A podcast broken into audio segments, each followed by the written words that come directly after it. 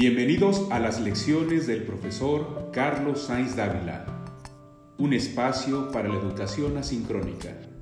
Descubramos juntos la belleza e importancia del mundo jurídico. Encuéntranos en YouTube, Facebook y Spotify. Comenzamos.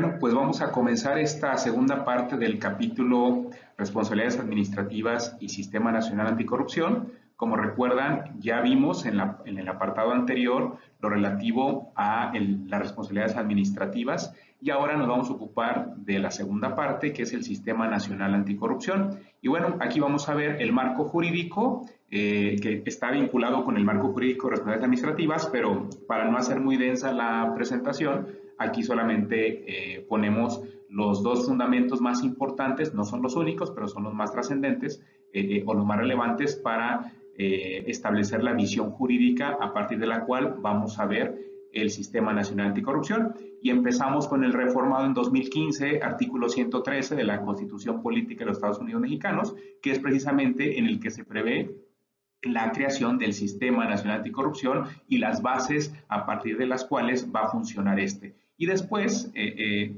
veremos también la, ley que complementa esta parte, que es la Ley General del Sistema Nacional Anticorrupción, que aquí vamos a estar identificando en la presentación como con sus iniciales LGSNA. Bien, eh, es importante referir que al hablar de una ley general, es decir, no hablamos de una ley federal o de una ley nominada, sino hablamos de una ley general, esto significa que su alcance es a los tres órdenes de gobierno, es decir, al federal, estatal y municipal. Muy bien, continuamos. Ok, bueno, al igual que en el apartado anterior, empezamos con una pregunta y a partir de la respuesta a esa pregunta, a esa pregunta, perdón, empezamos a trabajar. ¿Qué es el Sistema Nacional Anticorrupción? Que para efectos de esta presentación vamos a estar eh, identificando como SNA. Bueno, el Sistema Nacional Anticorrupción es la instancia cuya finalidad es establecer, articular y evaluar las normas, procedimientos, bases generales y políticas públicas dirigidas a prevenir, detectar, investigar y sancionar las faltas administrativas y los hechos de corrupción a partir de la coordinación entre las autoridades de todos los órdenes de gobierno, así como de la fiscalización y control de los recursos públicos. Esto lo vamos a encontrar, recuerden que en, esta presentación eh, al final viene este recuadrito donde establecemos el fundamento, eh, las previsiones legales donde se establece lo que estamos presentando en el material. En este caso, vamos a encontrarlo en un integrado entre lo dispuesto en los artículos 1 y 6 de la Ley General del Sistema Nacional Anticorrupción. Dicho en pocas palabras, ¿qué es el sistema? Bueno, es esta instancia que eh, su, objeto principal, su finalidad principal es la de eh, eh, prevenir, detectar, investigar y sancionar faltas administrativas. Como recordarás en el capítulo anterior, ya vimos que las faltas administrativas pueden ser graves y no graves. Ya vimos quién sanciona las graves, quién sanciona las no graves y cuál es el procedimiento administrativo para las no graves y cuál es el procedimiento administrativo jurisdiccional para sancionar a las faltas administrativas graves y que en estas graves no solamente se involucran a servidores públicos, sino también encontramos a los particulares, personas físicas o personas morales que hayan participado de, estos, eh, de estas faltas administrativas eh, a través de la comisión de posibles actos de, posibles actos de corrupción.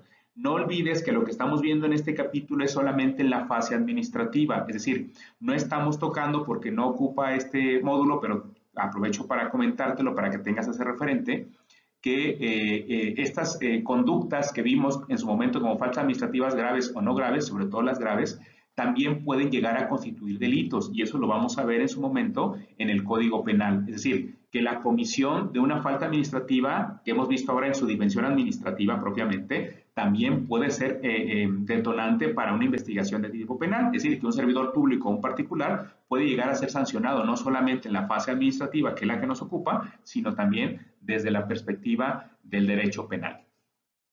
Continuamos. Bien, bueno, ¿Quiénes son sujetos al Sistema Nacional Anticorrupción? Los sujetos son los entes públicos que vamos a mencionar ahora. Recuerda que esto lo vas a encontrar eh, eh, con fundamento en los artículos primero, tercero, fracción sexta y cuarto de la Ley General del Sistema Nacional Anticorrupción. Y bueno, vamos a encontrar que sujetos del sistema son los, el Poder Legislativo Federal, es decir, hablamos de ambas cámaras del Congreso de la Unión, senadores y diputados federales, pero también los poderes legislativos locales, que como sabes son instancias unicamerales, es decir, solamente están compuestos por una sola cámara, la Cámara de Diputados. Los diputados de cada estado, los diputados locales, también son sujetos a este sistema. Eh, el Poder Judicial Federal y los locales, este es, esto es, el Poder Judicial de la Federación, los miembros del Poder Judicial Federal son sujetos del sistema, pero también los miembros de los poderes judiciales de cada una de las entidades federativas. Después encontramos a las OCAS, es decir, los organismos constitucionales autónomos previstos tanto en la Constitución Federal como en las constituciones de los estados. Es decir, las OCAS federales y locales, organismos constitucionales autónomos federales y locales, se encontrarán sujetos también a este sistema. Del mismo modo, lo están también la Administración Pública Federal y las administraciones públicas estatales. También lo son la eh, recientemente denominada eh, Fiscalía General de la República, antes PGR, y las fiscalías estatales los organismos jurisdiccionales que no formen parte del Poder Judicial. Pues aquí eh, eh, ponemos como ejemplo precisamente el propio Tribunal Federal de Justicia Administrativa, que es el que se encarga de establecer o imponer las sanciones administrativas eh, no, graves, perdón, ellos también son entes sujetos, son entes públicos sujetos al sistema, porque el tribunal es un ente jurisdiccional que no forma parte del Poder Judicial, sin embargo, tiene atribuciones o funciones de administración e impartición de justicia.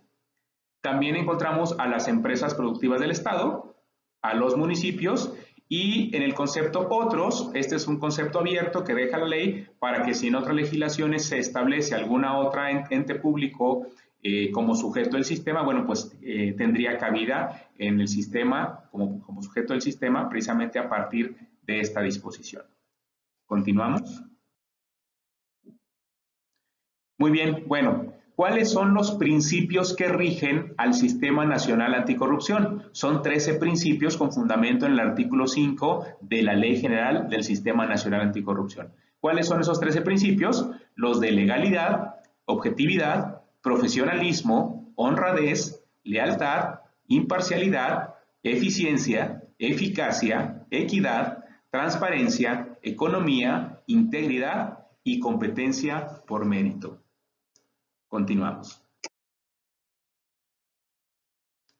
Aquí entonces vamos a ver las cuatro grandes grupos o em, entidades o, conjuntos de entidades incluso que forman o que integran el Sistema Nacional Anticorrupción y vamos a tener estos cuatro grupos, estos cuatro sectores, de acuerdo al artículo 7 de la Ley General del Sistema Nacional Anticorrupción.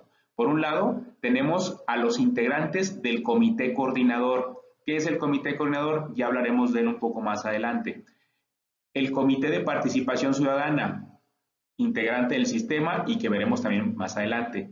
El comité rector del Sistema Nacional de Fiscalización, veremos este sistema también un poco más adelante, y los sistemas anticorrupción locales. Es decir, así como hay un sistema nacional anticorrupción, también hay sistemas estatales o locales anticorrupción que van a establecer disposiciones similares al nacional en el ámbito de cada entidad federativa y de los municipios o ayuntamientos que integran también cada entidad federativa. Lo platicaremos quizás un poco más adelante. Continuamos. Muy bien. Si recuerdas, veíamos entonces eh, eh, al inicio de la lámina anterior al comité coordinador o a los integrantes del comité coordinador como parte del Sistema Nacional Anticorrupción. Bueno, este comité coordinador ¿Cómo se integra? ¿Por quién se integra? El comité se integra básicamente por estas instancias que vemos aquí, eh, que son, eh, si mal no recuerdo, ocho instancias. Y sí, son ocho instancias, de las cuales vamos a ver, eh, vamos a comentar cada una de manera general. al final de cada cuadrito vas a ver que aparece en rojo pues el acrónimo, las iniciales, dependiendo de cómo podemos identificar, incluso cómo se les conoce de manera general a o se les ubica a estas eh, entidades. Entonces, empezamos con un comité de coordinación, de, perdón, un comité de participación ciudadana, el famoso CPC. Aquí ves un poquito su imagen y ahorita hablaremos un poco más de él eh, eh, en las siguientes láminas. También aparece como parte del Comité Coordinador del Sistema Nacional Anticorrupción el Instituto Nacional de Transparencia, Acceso a la Información y Protección de Datos Personales, el INAI. Después tenemos al Consejo de la Judicatura Federal, el CJF, a la Secretaría de la Función Pública, SC, SFP, perdón, a la Fiscalía Anticorrupción, FA, y al Tribunal Federal de Justicia Administrativa, que lo vemos aquí como TFJA, y por supuesto aparece aquí al final la Auditoría Superior de la Federación, que también la conocemos como ASF. Esto, eh, este comité coordinador compuesto por estas ocho instituciones o entidades, a su vez cuenta, esto es muy importante, con una secretaría ejecutiva que se le conoce como CESNA, que es la Secretaría Ejecutiva del Sistema Nacional Anticorrupción. Eh, vamos a ver más adelante qué es y qué funciones tiene este, esta, esta Secretaría Ejecutiva. Lo que te puedo adelantar ahora es que eh, bueno, como ves, estas ocho de acá, pues ya existían, simplemente se integran eh, eh, al, sistema, con excepción del comité, que se, tiene, se, forma también a partir de la creación del sistema, pero la Secretaría Ejecutiva es la única que tiene funciones 100% dedicadas al Sistema Nacional Anticorrupción. Las demás, bueno, tienen otras funciones y además integran al sistema, ¿ok? Con excepción quizás del, del CPC. Sin embargo, eh, eh, la Secretaría Ejecutiva, su razón de ser es o existe para apoyar al sistema a través de generar ciertas actividades enfocadas a, la detección y la prevención y el combate al tema de la corrupción eh, en apoyo al comité coordinador. Bien, continuamos. Bueno, pues como te había adelantado hace un momento, eh, vamos a ver un poco de cada una de las eh, eh, nueve entidades, incluyendo a la Secretaría Ejecutiva, que integran el Sistema Nacional Anticorrupción, el Comité Coordinador en específico. Vamos a ver que el Comité de Participación Ciudadana, o el CPC, se integra por cinco ciudadanos. Su presidente, el presidente del comité, también es el presidente del propio Comité Coordinador, que es el que los agrupa a todos. Y es el vínculo del Sistema Nacional Anticorrupción con la sociedad. Es decir, si te das cuenta, es eh, el presidente es un ciudadano, es uno de estos cinco ciudadanos y quien lo preside es eh, la intención es que sea un ciudadano el que tenga contacto con la misma ciudadanía para efectos de eh, dar funcionamiento, utilidad y vinculación al propio Sistema Nacional Anticorrupción. Ahora, quiero decirte como dato adicional, que creo que es un dato muy importante, muy interesante, que actualmente el Comité de Participación Ciudadana a nivel nacional uno de los ciudadanos que lo integran es precisamente eh, un distinguido académico investigador del ITESO.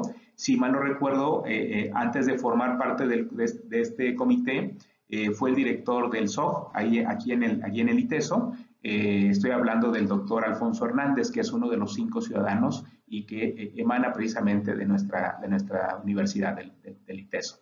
Bien, bueno, por otro lado está el INAI, eh, el INAI es un OCA. ¿Qué es un OCA? No sé si recuerdas que ya vimos este, ah, eh, eh, lo que significa OCA en, la, el apartado anterior de las autoridades administrativas.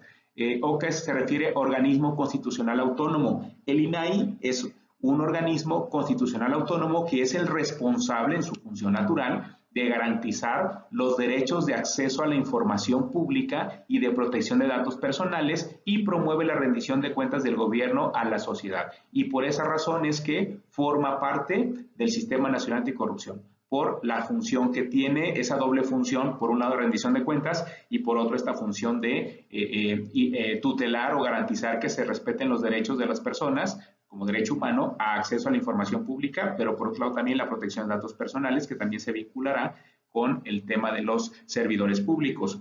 Por otro lado, encontramos al Consejo de la Judicatura Federal, que es eh, parte del Poder Judicial de la Federación y que es el responsable de vigilar la actuación y en su caso sancionar a juzgadores federales, jueces o magistrados del Poder Judicial de la Federación, en su momento cuando también eso, eh, se le sigue un procedimiento por haber cometido o, una probable comisión de alguna falta administrativa o alguna falta en el, de probidad este, relacionada con el ejercicio de sus funciones públicas.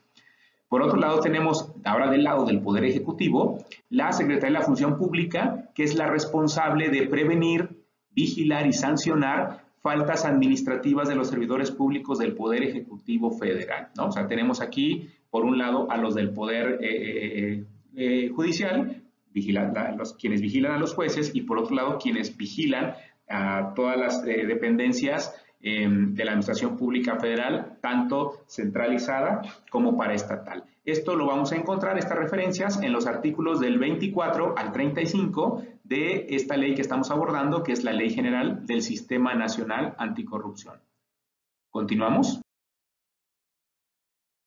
Bien, pues aquí, como verás, también encontramos eh, como parte de la Fiscalía General de la República, eh, la Fiscalía especializada en materia de corrupción, es decir, la Fiscalía Anticorrupción, que es la responsable de investigar y perseguir los delitos por hechos de corrupción. Recuerdas que comentábamos hace un momento, unas láminas atrás, que nosotros estamos enfocados en esta materia al procedimiento administrativo, al procedimiento sancionador, eh, vinculado con el Sistema Nacional Anticorrupción, las responsabilidades administrativas, las faltas graves y no graves, etcétera. Sin embargo, también comentamos que esto puede llegar a tener una dimensión penal, o sea, independientemente de que una, una actuación indebida, una falta administrativa demostrada, acreditada a un servidor público constituye o, genera o puede generar un procedimiento administrativo en su contra, también puede detonar de manera totalmente autónoma e independiente eh, eh, eh, la persecución de un delito en materia de corrupción. Bueno, quien se va a encargar de revisar esta parte del delito va a ser precisamente la Fiscalía Anticorrupción, que forma parte de la Fiscalía General de la República o antes conocida como PGR o Procuraduría General de la República. Después tenemos, que ya hemos hablado mucho de él, ¿no? Tenemos al Tribunal Federal de Justicia Administrativa, que es el responsable de resolver procedimientos seguidos a servidores públicos por faltas administrativas graves y, en su caso, imponer las sanciones. De esto ya nos ocupamos un poco en, el apartado anterior de responsabilidades administrativas. Enseguida tenemos a la Auditoría Superior de la Federación, que es eh, una entidad creada y que depende eh, de la Cámara de Diputados a nivel federal y es la Auditoría Superior de la Federación eh, la responsable de fiscalizar el uso de los recursos públicos de los tres poderes, es decir, ejecutivo, legislativo y judicial, y en todos los niveles, es decir, federal, estatal y municipal.